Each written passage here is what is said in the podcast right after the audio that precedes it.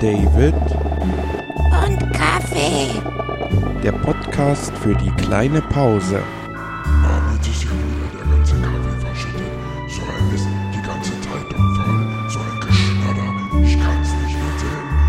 Elfriede, mach den Kaffee weg. Einen wunderschönen guten Morgen gewünscht. Morgen. Ja, heute haben wir ein ganz spezielles Thema, nämlich die Kryonik. Wem das nicht sagt, Kryonik beschreibt eigentlich nur das Einfrieren von Organen, wie zum Beispiel des Herzens, um es dann später neu zu verpflanzen. Auf das Thema gekommen bin ich durch, Moment, Moment. Einfrieren, sagst du? ja, einfrieren. Warum? Oh, ich kannte da meine Süße. Die hat sich einfrieren lassen. Danach war sie Eiskaffee. Mit schönen, dicken Eiswürfeln. Und so cremig war sie.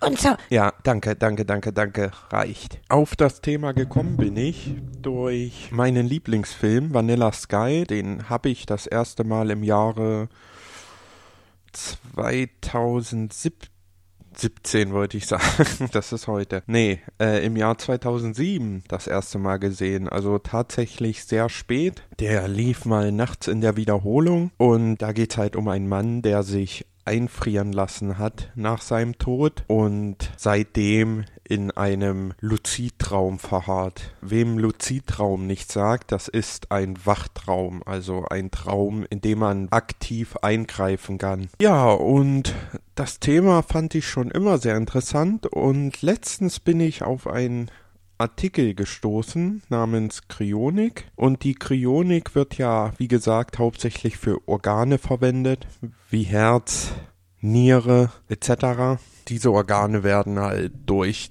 das Einfrieren quasi haltbar gemacht. Man kann das Ganze aber auch heutzutage schon ein wenig weiterspinnen.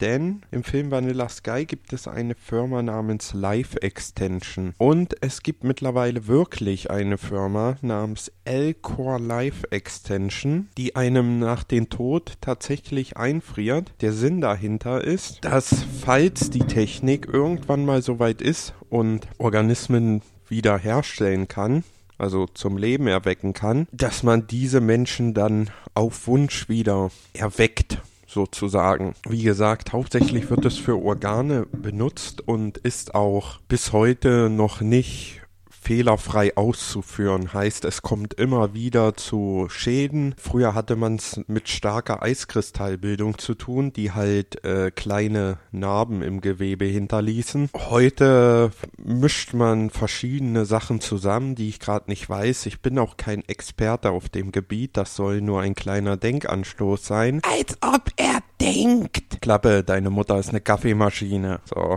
das war für gestern.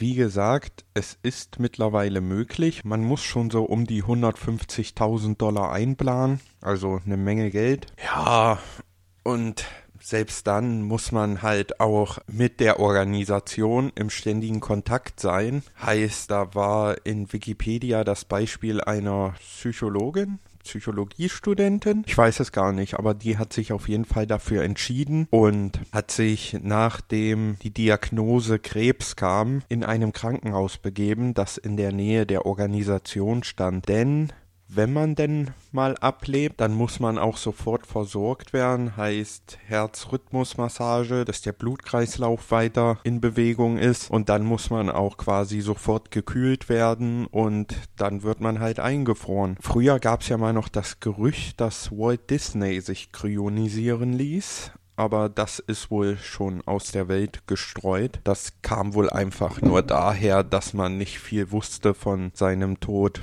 und auch seine Beerdigung ziemlich bedeckt gehalten wurde. Jetzt kann man sich natürlich überlegen, ob man das denn machen will.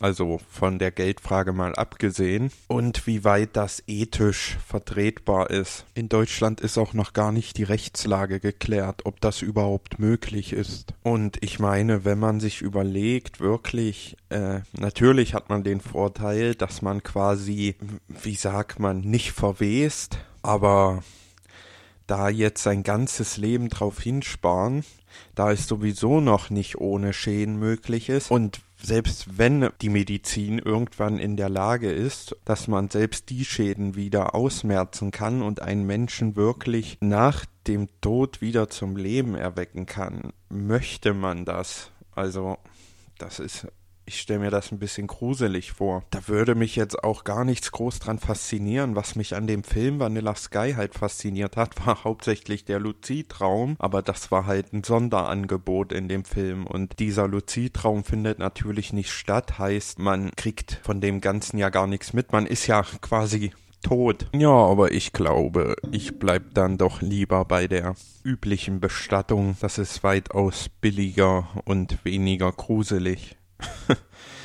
Man muss auch mal überlegen, was das mit dem Kopf macht. Stellt euch mal vor, also man stirbt, schläft tausend Jahre, wird wiederhergestellt und wacht auf. Ich, ich glaube wirklich nicht jetzt, dass das ein menschliches Gehirn verarbeiten kann. Das wäre, als ob man einen Höhlenmenschen in diese Zeit beamt. Also der wäre nicht fähig, hier zu existieren. Das wäre, glaube, der würde an reiner Reizüberflutung sterben. Naja, ein Kaffee und dann geht das schon. Du sagst es, Kaffee. Aber dennoch, also.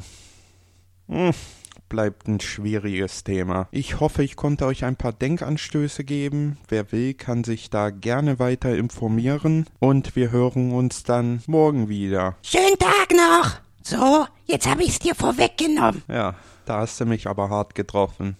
Schönen Tag noch.